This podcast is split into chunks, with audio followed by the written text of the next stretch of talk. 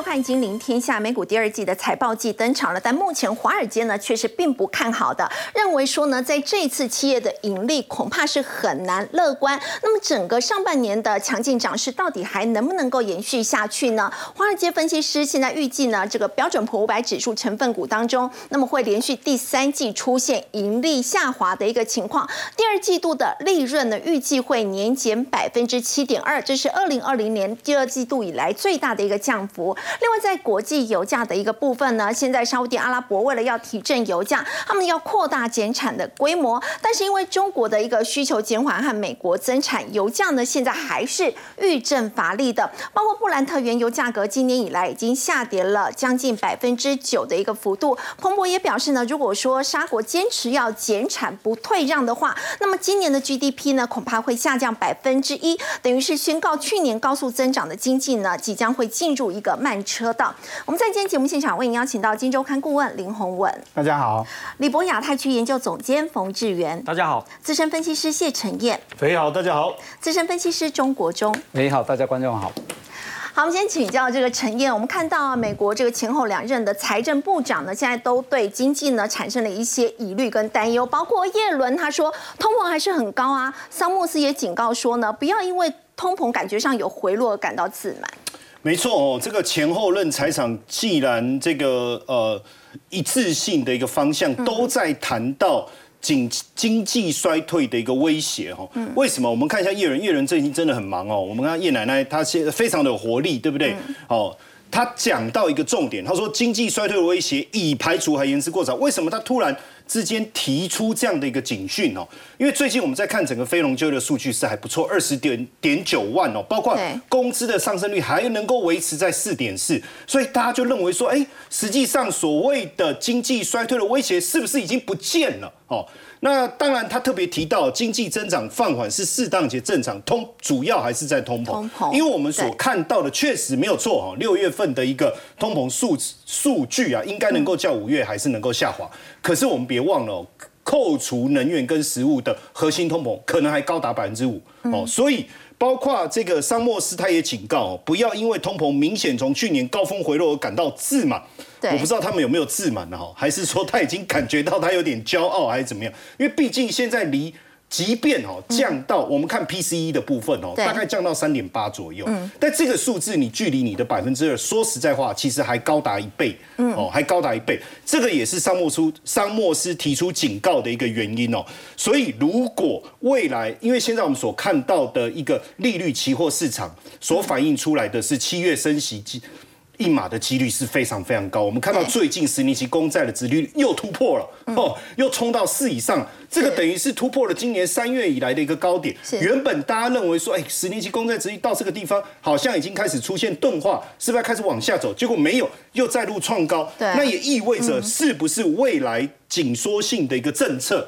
哦，会持续的一个升温哦，那这样当然债市也会面临到一个抛售，所以我们看到上个礼拜哦，股债是双杀，对，美国的股债是双杀哦，包括道琼跌了百分之二哦，而且道琼基本上现在似乎在这个季线附近在那里徘徊，所以一旦破季线呢，代表大公司的一个股股价出现了一个危机哦，那 A S M P 跟纳斯达克也分别的一个下跌，所以经济数据虽然表示强劲哦，可是。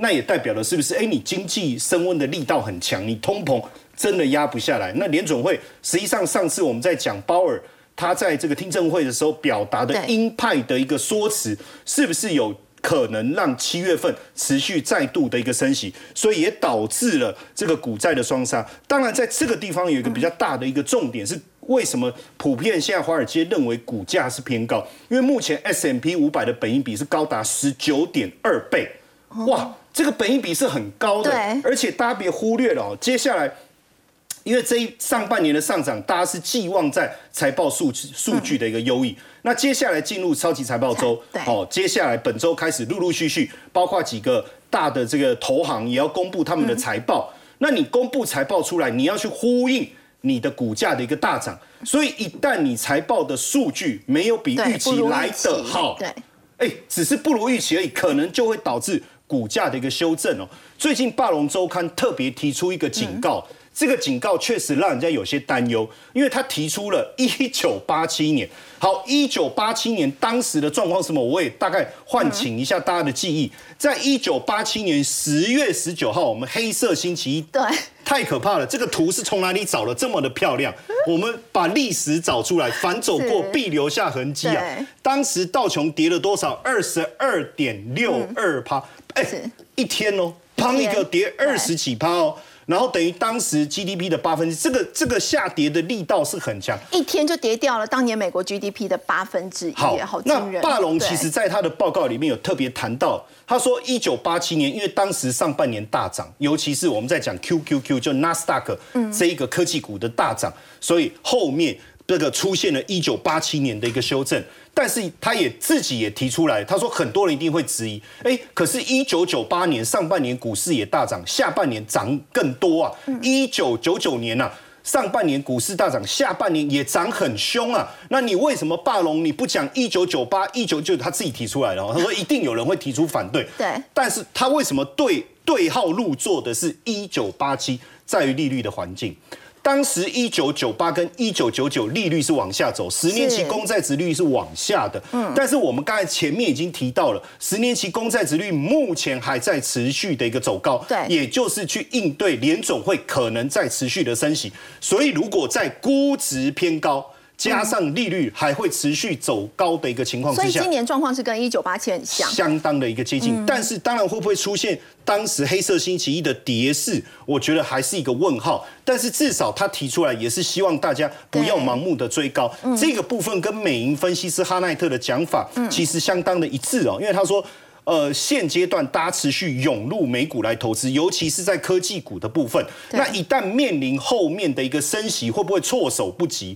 那你这措手不及就是抛售嘛？那这抛售就好像火灾发生，火灾发生，火灾警告出现以后，门只有一个，大家蜂拥往外冲的时候。会不会导致灾难式的这个崩跌哦？所以这个已经给大涨的美股带来一个不确定性哦。所以美银的这一份报告确实也呼应了霸龙的一个讲法。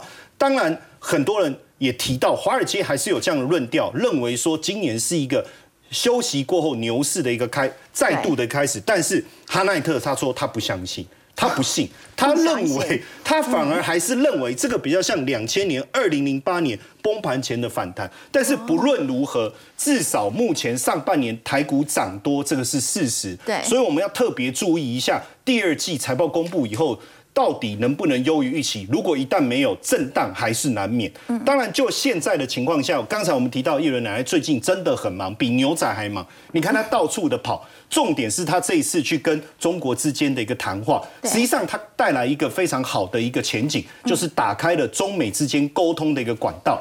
但是我们发现管道是打开了，但是有点各说各话。为什么我这样讲？哦，因为呢，实际上。呃，中国提到了很多美国之间的一个制裁，但是叶伦说那都是国安问题啊。好，我们绝对没有在经济上面吃你的豆腐。好，也就是说，我并没有透过这样的一个措施来提升我们经济的优势，绝对没有。你说的那么多了，应该是后面 应该是有嘛，对不对？哦，他的重点认为，他认为这就是国安考量啊，他认为这是国安啊，而且我们针对的是少数领域而已啊。但是对中国来讲，什么少数？从中兴到华为，对不对？到 AI 到云端，从先进到成熟，这个叫少数领域吗？所以有一点点各说过各话的味道。但叶伦这里也特别讲到，你你一直在讲我们在经济上面可能给你制裁，我讲了。叶伦说：“我这是国安，但是你们自己呢？哎，你的不公平竞争呢，对不对？哎，我我也得提一下啊！你不要一直讲我们呢。你看外企现在进入中国市场是面临很多的阻碍，包括之前中国到香港各个外企去做收藏，这个我们在节目上也谈过，对不对？而且他说这样的一个行动。”其实会失去外企对中国政府监管的信心呐，尤其是在智慧财产权的部分呐。那所以，我因为你这样啊，所以我才要保持弹性跟多样化啊。哎，不是我我要这么做，是你逼的我这么做。而且更重要的事情是我背后有一个国安问题哈。所以整个讲起来，虽然是说沟通的管道是打开了，可是坦白说，我觉得还是没有交集，有实质还是没有交集。但是这个没有交集，嗯。就时间上来讲，其实对中国还是比较不利。就时间这个角度来讲，因为这样的一个状况拖越久，对中国越不利。为什么我要这样讲？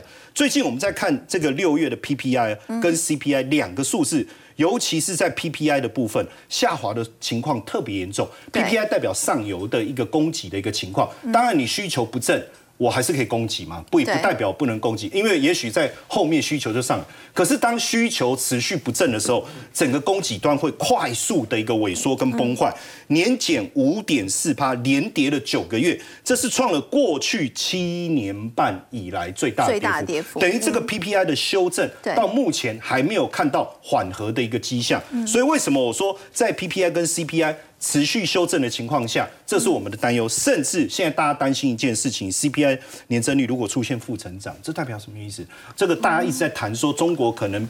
变成日本化，大家还记得这样的一个讲法，就是说你长期的一个通缩，对于你经济的复苏是非常不利。在快递装卸的部分，我们过去一直跟大家讲，当你的消费非常的旺的时候，快递这个领域的复苏是很很明显。可是现在晚班十二个小时工作一百七，哎，二零一五年的时候，整算下来哦，整个月的工资也差不多这样。所以等于现在市场的状况是不是倒退回到这样是几年八年前的一个水准？所以看起来经济不但没有复苏，甚至有倒退的迹象。当然，很多人会谈到从。这个过年以来到五一长假，哈，甚至六一八，大尤其是当时五一假期，当时爆红的这个淄博烧烤，甚至很出现很多网红烧烤组，对不对？边烧烤还边拍直播啊，哦，可是不知道为什么出道即巅峰啊，哦，看到当时淄博烧烤这么旺，很多人跳出来要一起创业，就一创业，没想到业绩最好就那个时候，后面就急剧的崩盘。我们开始要转让了吗？而且这个转让哦，它所贴出来这种断崖式的下跌，为什么要赶快转让？因为我的器材还很新呐，很多地方很多器材可能还没拆封啊，我就倒了。这种情况非常非常的可怕。你看三月一号到六月十八号，这个时间很短，三月往上冲，四月就没想到五一长假一过。直接就崩坏，新增烧烤企业暴增六百九十四家。这个淄博小饼啊，特别聊一下哦，它是整个烧烤产产业的上游，就是烤完以后，你用饼我要把它包起来。包起来。那之前有多忙？他们请了十几个员工，而且一饼难求。为什么？他凌晨四点起来做饼哦，结果呢，那个那个摊商啊，三点多就来排队。为什么？因为怕怕拿不到货啊，怕拿不到货啊。结果这个他就很高兴啊，每天忙得不亦乐乎啊。可是。这个一饼难求的状况只有两个月，两个月，真的就到五五一，就是一出道就是巅峰，接着一路一路的往下降。是，所以在临时工跟这种热潮快速的退烧的情况下，到底什么时候经济能够稳定的一个复苏，其实是我们在关注的重点。好，刚刚陈燕带我们看到呢，虽然美国财长耶伦访中，那么美中之间呢似乎重新恢复了沟通，但在这一次其实目前来看还没有比较实质性的一个进展。那么对于中国大陆的经济呢，现在还是面临到一系列的一个挑战。我们说到，其实也会直接影响到台湾。我们说台湾的出口要转好呢，还是得看中国的一个脸色哦。台湾跟中国在贸易方面的依赖度其实是比包括日本、韩国跟新加坡还要更高的。然后请教这个国中哥，如果说台湾出口表现不好，其实也会拖累到 GDP。那么在最近，我们说到股市的一个回档，是不是反映到台湾的出口表现、经济表现不佳呢？呃，台湾哈最主要的一个 GDP 的部分还是来自于出口的部分哦，所以这个出口值它是会影响到整个台湾的这个股市的部分。它不像是美国，美国是内需占的比较大的比重。那我们看一下财政部公布的一个这个六月的出口值啊，三百二十三亿美元，嗯，连扩大衰退有二十三点四。你在看起来有没有感觉啊？我不知道，但是你看啊，这次跌幅是四十四年来单月最大最大。那各位看一下，你不或许我们再拿个图啊来做一个对照，你就会知道这次公布的数字，坦白讲是真真的很不好看哦。三百二十三亿是这边哦，嗯，那你还发现哦，今年往前看，出口值只有比一月份跟二月份来得高，三百一十一跟三百一十一。各位知道一月份、二月份什么事情？一个是过年，过年或者是工作天数比较少。换言之，你像六月份过往都是一个所谓的一个市场上逐渐要开始进入到第三季的一个旺季，出口值只有三百二十三亿。坦白讲，这个是真的是有点呃跌破蛮一般人的眼镜，跌破一般人的眼镜。接下来你要去稍微去注意到，就是外销产品价格的下跌。嗯，外销产品价格下跌，因为这代表什么？银是这个出口值往下掉，对，而呢整个产品价格可能会往下掉的话，那会影响到毛利率，对也就是会影响到接下来之后所谓的我们讲就是呃这个。八月中旬公布的半年报哦，这个数字就不会好，你现在已经看到是金额的部分哦，那还没看到利润哦，所以这个部分是你未来要去注意到重点的部分。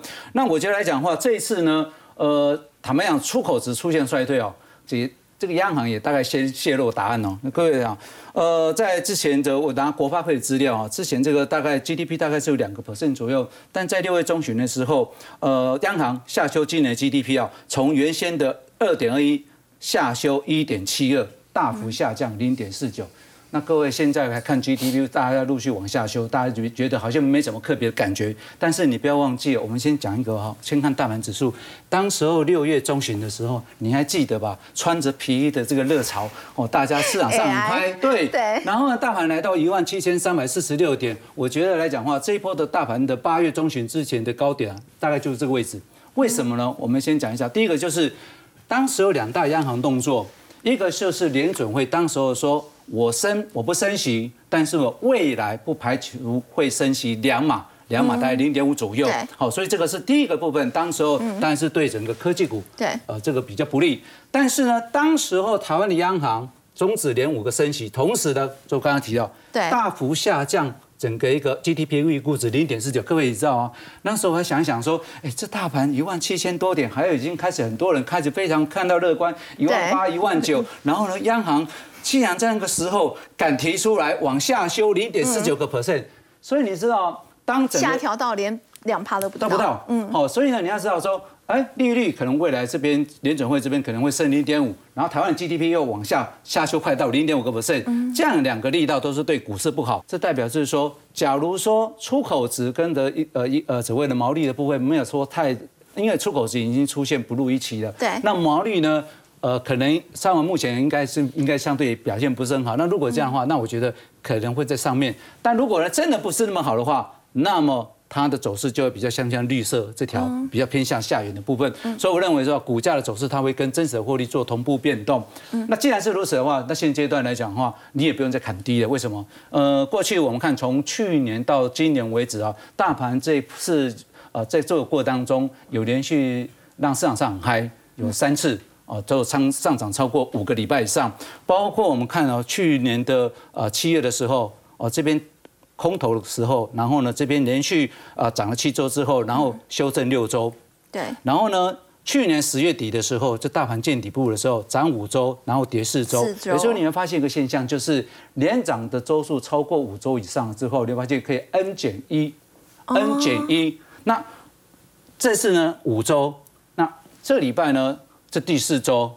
哦，大回第四，所以我认为说，我认为说这这个位置已经相对已经开始到接近到满足点的位置，对。但你说会不会马上？哎，但是会不会马上反弹上去？不会，因为呢，我认为说在这个位置来讲，应该会踩刹车。那踩刹车当然接下来会有一个跌升反弹，因为毕竟这一波呃修正了将近有快八百点左右。那接下来这礼拜过完就七月中之后，要反映到。哦，刚刚提到过八月中的所谓的年呃半年报，那好的公司应该会接先揭露，所以七月中下旬之后会表现好的公司会先上涨起来。那当然后面还有肯定反映到比较不好的公司哈。那既然是如此的话，那我觉得就是要看个别公司的营收。嗯，不过台台股大家还是会看全网台积台积电营收啊。呃，今天营收虽然它跟去年同期还有在上个月比，它其实是下滑的，但是它其实第二季它是有达到猜测。我就我今天下午看到公布它财呃营收的时候，我觉得哎还好喘一口气，因为什么？它公布了营收一千五百六十四亿元哦，虽然是 momentum 是衰退十一，年减十一趴，但是呢，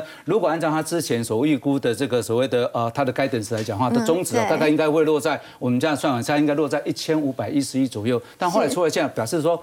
它是在中值的稍微上一点点，但是呢，也不用说太高兴，因为呢，我觉得它这增，它这一次的 Q2 的营收跟第一季营收大概增加差不多一点五个 percent 左右，但是呢，可以发现这次这一段时间的台币是三十点五，到现在差不多三十一点四的左右。换句话说，我觉得有一部分是来自于汇率汇率的贡献。那所以呢，我觉得台积电呃今天下午公布完之后，在期货盘的部分完。啊，在开盘之后，午盘有差不多有涨了三十点左右。那我认为说看起来是有有这一个所谓的至少啊，市场上给他至少不是做扣分的动作，真的要加分，还是要看他这次的法说会的状况。对，呃，国中哥，如果说接下来台股是比较区间盘整的话，那我是不是要挑有基本面的，像是有营收，像台积电？对，没错哈。我觉得来讲的话，接下来在八月中旬之前，你现在要做一个动作，就是八月中旬之前，你的公司，你所所所持有的公司，一定要去看一下它的营收的状况。那我认为至少来讲的话，呃，如果呃月增、年增跟季增都有的话，那我觉得相对在公布财报的时候，至少了。毛利率是一回事，至少看起来数金额是稍微好一点。但如果金额都衰退，你要奢望这个呃毛利大幅成长带动获利，我可能比较难。所以我们看这次公上这上礼拜底的时候公布的一个营收，包括像材料、国泰科啊，啊像国泰科今天好像一开盘就涨停板锁住不二价，宏康、明系、宏万电、科研、昌和跟信邦这些公司几乎都在有些公司都陆续在创新高。我觉得来讲话，盘势不好的时候，你还是要拿公司的基本面当做你的最最主要的一个保护伞。啊，刚刚国中哥带我们看到，台湾虽然出口表现已经是连十黑了，如果说要转正的话，可能要到年底，要到十一月比较有机会。那么在这个时间呢，如果台股是呈现区间整理的话，就是要挑选呢有营收，那么有这个基本面做加持的这个个股来做布局是比较稳健的。我们要请教这个洪文哥，我们刚刚有特别提到台积电的一个部分嘛？其实高盛呢，当时在五月的时候，他有曾经调降台积电的目标价，不过现在又上修了台积电的一个目标价，是不是主要是看好台积电在 AI 这一块的一个表现？我们看到中国本土 AI 晶片还没有列入管控的范围，研发的量能还是很热，包括平头哥跟中芯微电子，他们在今年第一季开始呢，都有逐季在增加台积电七纳米以下先进制程的这个下单。是调高台积电这件事哈，我们等一下再讲。我们先讲大陆这个 AI 晶片哈。那大家看到这个应该是大陆新闻写的哈，就是平头哥跟中芯微电哈。那平头哥是阿里巴巴集团下的转投资的，然后做 AI 晶片。好，那中芯中芯这个就是我们常常讲的华为中芯嘛，哈，电信公司，那它也有这种设计晶片的。那它现在是讲说，哦，他们尤其是中芯为哈，它是呃第一季哈到第二季它是倍增的，好，在台积电下单啊，它用到的是七七纳米以下的制程哦，就是是高阶制程哦，而且他说是在台积电下，那这件事就有点敏感了，因为。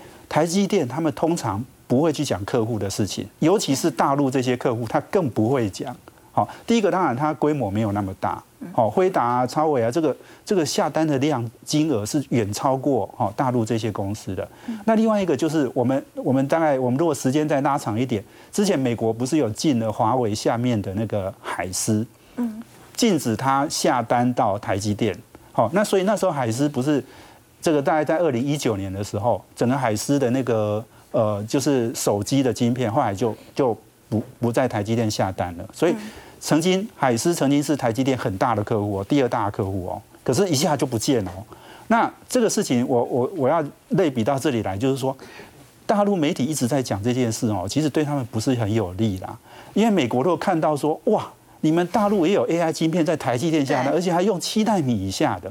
那美国会不会也去禁禁止这件事，而且施压给台积电？嗯，所以台积电都不会讲的。台积电接到大陆这些订单，他根本讲都不讲的。哦，那那大陆就是自己，他觉得说哇，中中国半导体要起来嘛，哈，所以他们就他们很爱讲这件事。那这件事情，我觉得哈，如果他们在一直讲哈，对，那搞不好美国又会注意到，然后再去跟他说，就像华为海思那样子，禁止他们用，啊，他就麻烦了。嗯，哦，所以那当然。他们他们的 AI 大陆的 AI 晶片，它也会用一些比较是呃这个成熟制成的啦，哦，所以成熟制成哈，其实现在就有一点哈红海市场，哎，就是很竞争嘛，因为大陆它本身它高阶制成它没有办法做的时候，它当然就是拼命做成熟制成啊，那成熟制成。这个尤尤其是最近，你看我们看看到他们说调降两成嘛，对，降两成的价钱，那这个台湾当然就一定像联电、力基电，当然就会比较辛苦。所以大陆他们成熟制成的这个价格可以比台湾的便宜两成以上。我我觉得啊，大陆现在的成熟制成的产能也是很多哈，因为过去那个呃疫情的时候其实很缺嘛，对，可是现在。这个回到正常之后，其实它产能是空出来的，所以你看它会降两成哈，就表示啊，就产能太多啊，所以老实讲，降价也不一定会有订单，但是可以怎样？可以把原来下在台湾厂商的订单移过来，嗯，这是有可能的哈，就是啊，你你你连电、力气电这边比较贵啊，那我当然是移到大陆这些，当然要移动不会这么快了哈，只是就是说这个价格的竞争哈。对台湾的这些公司，其实压力是很大的。嗯，是。好，不过我们说到，除了刚刚提到这个高盛嘛，上调台积电的目标价，其实大摩也在台积电把台积电的这个目标价定在七百一十八元，同样是很看好哦。但是大摩却对其他的 AI 相关伺服器的这个个股呢，是调降了目标价，而且是。调降了非常的多，包括像是这个伟创，就让大家觉得很惊讶，这个目标价竟然被调到只剩下四十七块。其他包括广达、技嘉、伟影等等，全部也都是被几乎打了六折。哎，对，好，那我我觉得哈，我看到这个呃新闻哈，我觉得我第一个呃浮现到我脑海里，就是说是涨多就是最大的利空。好，那大家知道就是说 AI 伺服器的厂哦，这个股价哈，今年当然是涨很多嘛，三倍。哦，三倍、四倍的都有嘛。嗯。哦，那那这个当然就是说，呃，第一个涨多了。那你看哦，他们调高台积电、呃，N V、呃，辉达、A M D。好，那这些呢，辉达当然有涨，哦，也涨不少。好，A M D 也有涨。好，台积电也涨一点。好，但是这里有一个很重要的关键，就是说，A I 伺服器第一个涨多了。好，第二个是，呃，在整个 A I 的这个产业里面，好，那真正创造价值最多的。其实是半导体，大家想想，就是说，这个这个魏哲家总裁讲的一件事嘛，就是他我卖给他多少钱，他卖给我多少钱，这是好几倍的价钱嘛，哈，意思就是说，辉达呢，他他的他用这个台积电的制程做出来的晶片，再加上软体，嗯，然后卖给他的客户，哦，卖给这些伺伺服器 AI 伺服器的厂商，他卖的价钱是非常非常高的，所以意思就是说，整个这个 AI 的这个产业。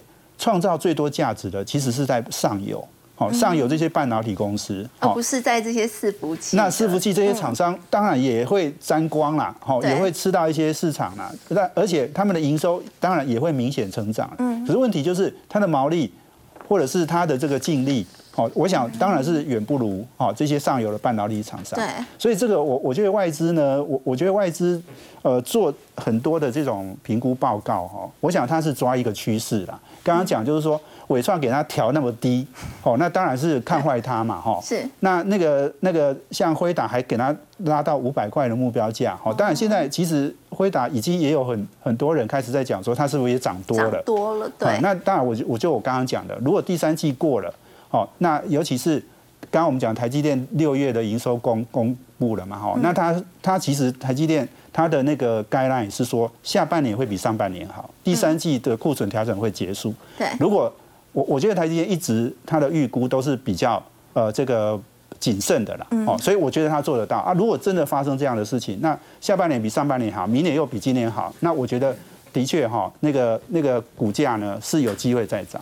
所以大摩如果现在来看这个全球的 AI 的相关概念股的话，如果被调低，它其实反映的也是可能半导体这一块还是大家会比较关注的，就是利润会比较高的一块。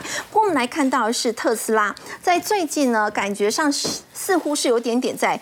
脱中转欧这样的一个味道，然后请教冯总监哦，包括他的上海厂呢，经传裁员哦几百人，然后还有在先前，他们不是在几天前才跟这个中国大陆他们有签不会乱降价这样的一个协议嘛？结果马上又说会有推出这个购车的回扣，等于是马上就打脸自己嘛？对，这个马斯克还没有跟祖克伯肉身搏击，导致在这个法国意气风发，而且呢，短线看起来好像有一个。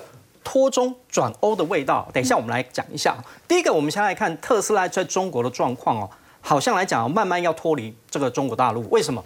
因为呢，第一个上海厂啊，经传要这个裁员五百人，而且这五百人主要是集中在哪边呢？通通都是在所谓的电池总装的这个部分哦。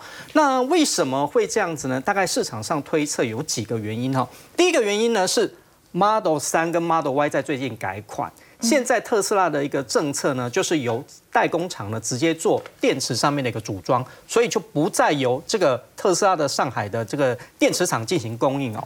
那么第二个呢，是美国对于中国的政策的影响。大家都知道说，这个美国的抗通膨法，这个要补助这个电动车，但是呢，不能够是陆产的，要是美制的才可以。所以这个时候呢，当然来讲哦。大陆厂如果生产太多的话，其实出口也是造成一个压力哦。是。那么虽然特斯拉跟很多家，因为最近啊，今年降不只是特斯拉降，其他这个魏小李也是降的七晕八素了，降的大家就是真的是非常的一个头痛哦。所以签署了一个就是维护公平秩序承诺书，简单讲就是反托啊，所以这大大家就不要再降价，不要一直在乱降价。对对对。但是这个时候呢，因为为什么特斯拉是唯一一家外厂，他现在说什么？哦，我不懂中文，我不懂中文，所以呢，虽然说它没有实际的一个降价，但是最近做了什么？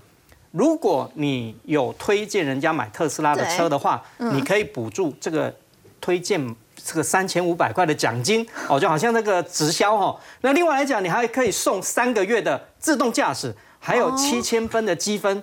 所以呢，它虽然没有直接降价，但是呢。也是形同降价了，对啊，送你优惠然后等同降价嘛，是购车回扣。对，那我们刚刚讲为为什么这个马斯克在法国意气风发的原因，是因为最近法国办了一个展览叫 Viva Tech，那这个这个科技万岁呢，在这个里面呢，这个马克宏跟法国财政部长就是非常的卑躬屈膝啊，一直在求这个马斯克，为什么？因为很希望马斯克能够到欧洲进行，特别是法国进行设厂。是，现在在欧洲呢，有几个国家特别的积极，除了法国之外，西班牙也是非常积极在这个地方哦。那另外来讲的话，继福特跟通用哦，这是美国的车厂之后，对，哇，重磅消息，德国一直是汽车业的龙头哦。嗯，那要这个屈服于特斯拉，那简直就是有点割地赔款的一个感觉哦。没有没想到呢，宾士呢也加入这个北美充电标准啊，这个很重大。如果宾士都能够加入的话，下一个 Volkswagen，福斯是不是也要加入这样一个？那特斯拉不就一统江湖了吗？对，哇，这个真的是重磅消息。还在讨论的阶段，但是加入的这个机会其实也蛮大。对，所以呢，电动车的投资商机就来了哈。我们来看下一张的话，现在有没有电动车的一个投资商机呢？最近不是在讲 AI 吗？可是你会发现到哦，美国的散户，这是美国的哦，已经增加对于美国的投资，而且呢，但是呢，他们不。投资 AI 了，没有去追 AI 了，对，反而是转向电动车了。我们举两档个股来讲哈，C 三 AI 呢是这个人工智慧一个代表股，今年以来涨了多少？两百五十五趴，非常的高。可是呢，最近一个月才多涨多少？四趴。那 Rivian 呢？电动车的另外一个代表，好，就是在特斯拉的一个竞争者，它最近一个月涨七十六趴。好，我们不要讲最近一个月，最近这八天哦，Rivian 涨多少？八十三趴。非常八天哦，连续八天，等于是一天至少涨十趴，非常的高哦。所以大家想一下哦，Rivian 最大的股东是谁啊？亚马逊，他去年提列了很多 Rivian 的投资的一个亏损哦。所以投资朋友可以注意一下，来不及 Rivian 的话，亚马逊可以看一下亚马逊。对对对对，好。那国内电动车的 ETF 呢？哇，也不遑多让哈。我这边带来这五档代表的哈，嗯，零零八九的富邦未来车跟零零八九三，今年以来涨幅多少？哇，就像标股一样，六十几趴哎。好，这两档的特色呢是 international 的国际派的哈。富邦未来车是未来世界移动运输科技跟共享经济，也就是说，它除了电动车之外，还有一些传统车厂有做电动车的也算。那另外来讲，像 Uber 这些相关的，它也涵盖在内哈。那它成分股有哪些？哦，辉达、特斯拉、台积电。哦，这个辉达跟特斯拉都涨很多的。那么国泰智能电动车它比较限缩。就是五成以上都在电动车的，但是杂七杂八的都没有，传统车厂也没有。你看它持股也有特斯拉跟辉达，辉达，特斯拉今年以来涨多少？一百五十五趴，辉达呢也是两百多趴。所以呢，当然来讲哦，这两档电动车的一个涨幅就涨涨很多哈。另外一组呢是国内派的哈，是零零八九六的中信台湾绿能级电动车，它同时锁定是绿能跟电动车，但是呢，它就是国内个股。啊，你是国内个股呢？今年涨幅像台积电、红海就稍微逊了一点，所以你看它今年涨幅，但也不错，大概接近三成。那么零零九零一的永丰台湾智能供应链也是类似这样的一个状况。像这个已经涨多的，还可以再继续投资吗？我觉得还是可以。为什么？比如说像这两档的话，我们现在虽然讲是电动车，可是呢，它其实是一个复合的投资概念，因为呢，它除了是电动车的题材的话，同时间呢也是 AI 啊。你看像这个有超维、有辉达。其实来讲，你要说它是 AI 概念股也是可以，而且这两档哦，就是我统计今年上半年哦，涨幅最高的 ETF 的前三名之二，所以你会发现到就是说，当 AI 稍微退烧之后呢，电动车有可能接棒。我觉得这两档因为有所谓的 AI 跟电动车的一个双重题材，所以我觉得后面还是有机会。但是呢，短线上可能稍微震荡一下哦，投资人不妨用定期定额的一个方式来进行一个长期的一个稳定的操作，会比较好一点。好，冯总今天当带我们看到了美国散户呢现在进场，但是呢投资的方向已经从这个 AI 转向了电动车，那么相关的这个 ETF 还是可以持续做留意的。我们先休息一下，稍后要来关注的是振兴轮胎，现在正正式打入了比亚迪这个原厂胎的供应链。我们稍后带你来看这个振兴轮胎呢，它到底是如何发迹的。先休息一下，稍后回来。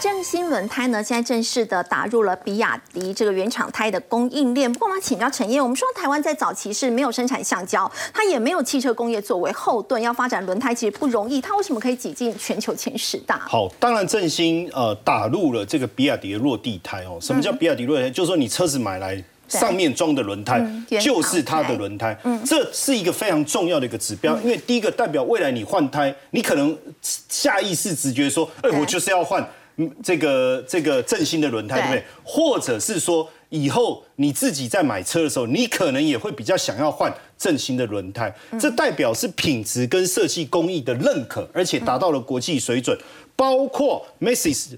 就是呃马吉斯哦，我们中文翻马吉斯哦。其实一开始我也不知道，我只觉得马吉斯轮胎好像很厉害，因为我看到很多广告，或是看到很多赛事上面那个品牌就叫 Macy's，然后就说排水很强很强，后来才知道原来就是正兴。所以你会发现他把这个品牌打得非常非常的响亮，甚至你看他跟 B N W 合作，哎，这个代表你你可以跟原厂，这不是副厂哦，不是售后维修说。啊，这个比较便宜，你要不要换这个？不是，是变成大家会指定这个，基本上就是扩大市占率非常重要的一个关键哦。当然讲到振兴哦，大家可能呃不晓得呃这段时间应该是二零二零年六月到二零二一年这段时间其实风云变色。为什么？因为在二零二零年就疫情发生的第一季的时候，振兴历经了亏损接近二十亿，可是他在二。其实实际上过去是谁？罗才人呐，在他接棒之前，税后净利一百八十五亿，随着他的经营既然掉下来，掉到不到三十五亿。当然，这中间也很辛苦啦，因为他这个罗才人就是这个叫传子嘛，对不对？哦，就接棒嘛，哈，就是罗家的事业就由小孩来接嘛，哈。那接了以后，说实在的，面面对中国的销价竞争，好，然后呢，材料的上涨、汇损的问题。好，接着石油又大涨，毛利又受到影响，然后接着美中贸易战又遇到关税的问题，准备要打拼的时候，疫情，所以你说时也命也运也了，对，所以没有办法，最后偏逢连夜，对，最后既然被兄姐 联手逼宫啊，哦，所以换谁坐上这个董座？陈荣华，陈荣华是谁？是他的二姐夫，哎打破了传子不传女婿的这个传统。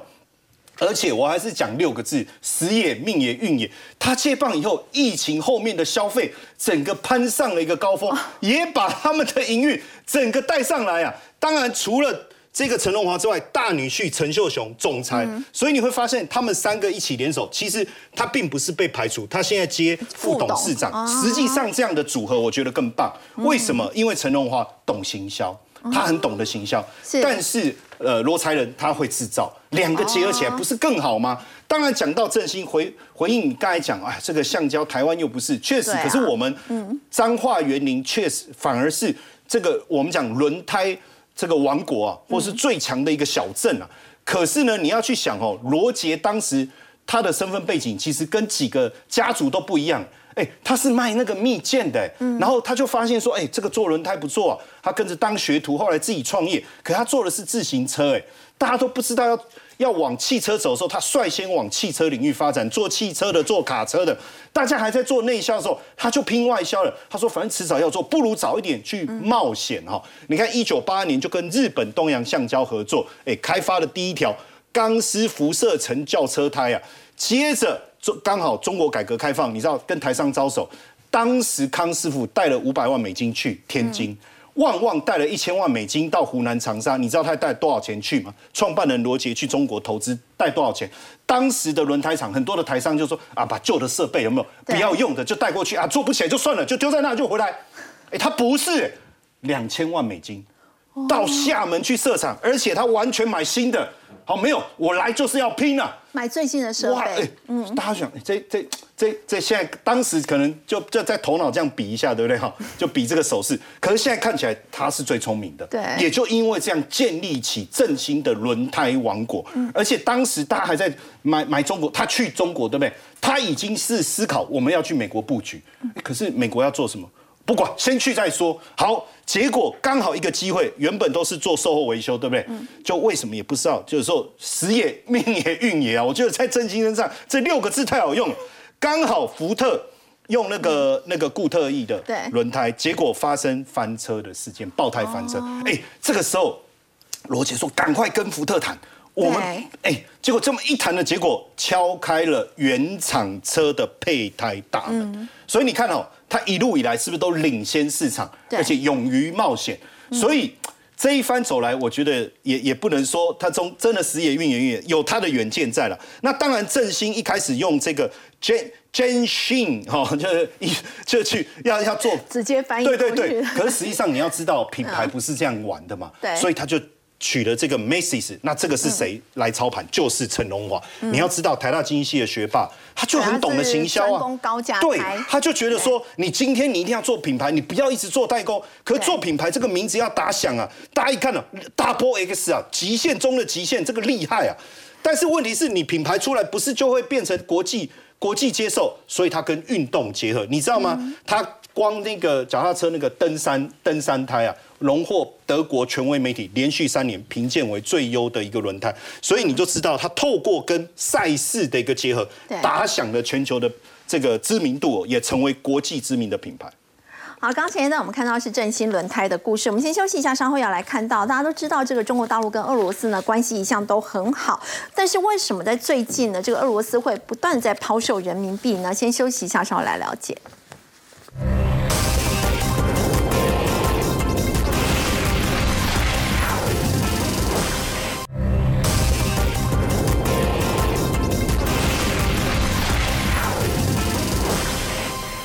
道中俄关系呢一向交好，但是在最近普京让大家一头雾水，包括呢为了反击美国，那么北京才对加根者要进行出口管制，没有想到俄罗斯就说我要增产。那么另外呢，再请教冯总监哦，新华社也证实，俄罗斯在近两个月不断的在抛售人民币。对，没错，这个中俄之间的这个习近平跟普京之间的 brotherhood 好像有点变质哈。中国大陆最在乎的人民币的这个汇率的一个波动，但是呢，俄罗斯却在这个时候呢。宣布要抛售他手头上的人民币哦，预计呢七月七号到八月四号出售高达多少？将近一百二十亿台币这样的一个所谓的卢布哦出来哦。那这样子的一个状况呢，到底是为了什么呢？我觉得呢，这个 Brotherhood 呢会变质呢，一切都是为了钱。好，为什么为了钱？第一个，俄罗斯不是只有俄罗斯哦，连阿根廷哦都在抛售手头上的这个人民币哈。这两个国家都是跟中国大陆有签署所谓的。汇率互换，还有这个跨境贸易协定很重要的这个国家，那为什么俄罗斯这么缺钱？大家知道说，在俄乌战争之后呢，其实俄罗斯已经被西方世界所制裁，对他们的金流其实有很大的一个问题，所以呢，他们现在唯一的管道呢，大概只有人民币。所以呢，如果真的需要用钱的时候，那没办法，兄弟归兄弟，还是要对不对？钱还是最重要的哈，所以呢，俄罗斯跟阿根廷就不断抛出手头上的人民币，加剧人民币这个贬值的一个压力哈。那第二个重要的一个人民币贬值最重要的因素呢，我觉得也是最关键的因素，就在于说，美国持续的一个升息，中美的这个利率差利差扩大哈。对，我们先来看一下哈，这个是美国十年期公债哈，嗯，的一个走势哦，其实就是跟着美国的。一个升息在走，现在美国利率已经到多少？五到五点二五 percent，对不对？但是呢，虽然说上个月联准会暂停键按了一下，但是呢，这个月又要 play 两次，所以呢，我预估呢，今年来讲的话，我觉得升息两次是在所难免，所以造成美国殖利公债殖利率持续的一个走高。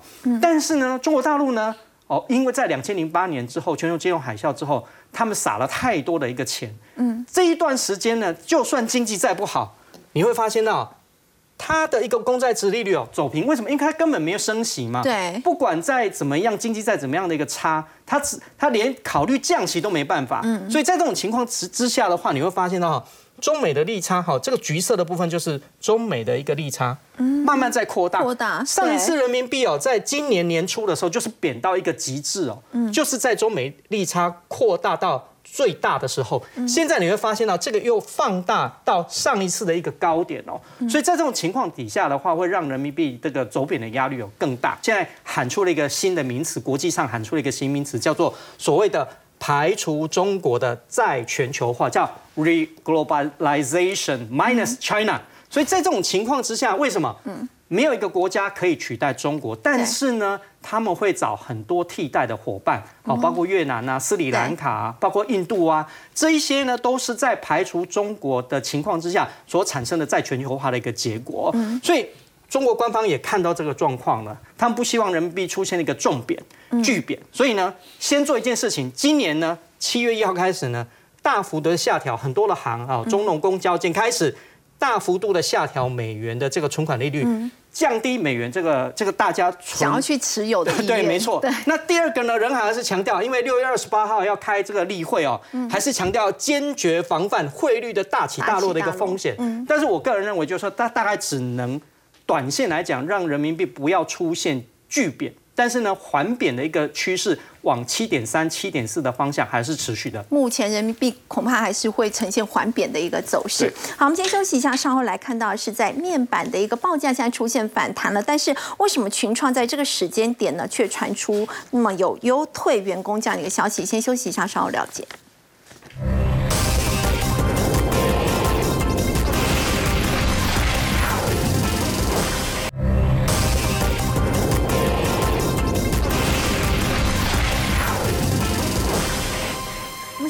报价出现了这个反弹的一个走势哦，景气看起来似乎是不错。不过要请教红哥，为什么群创在这个时间却传出要优退这么多员工？是。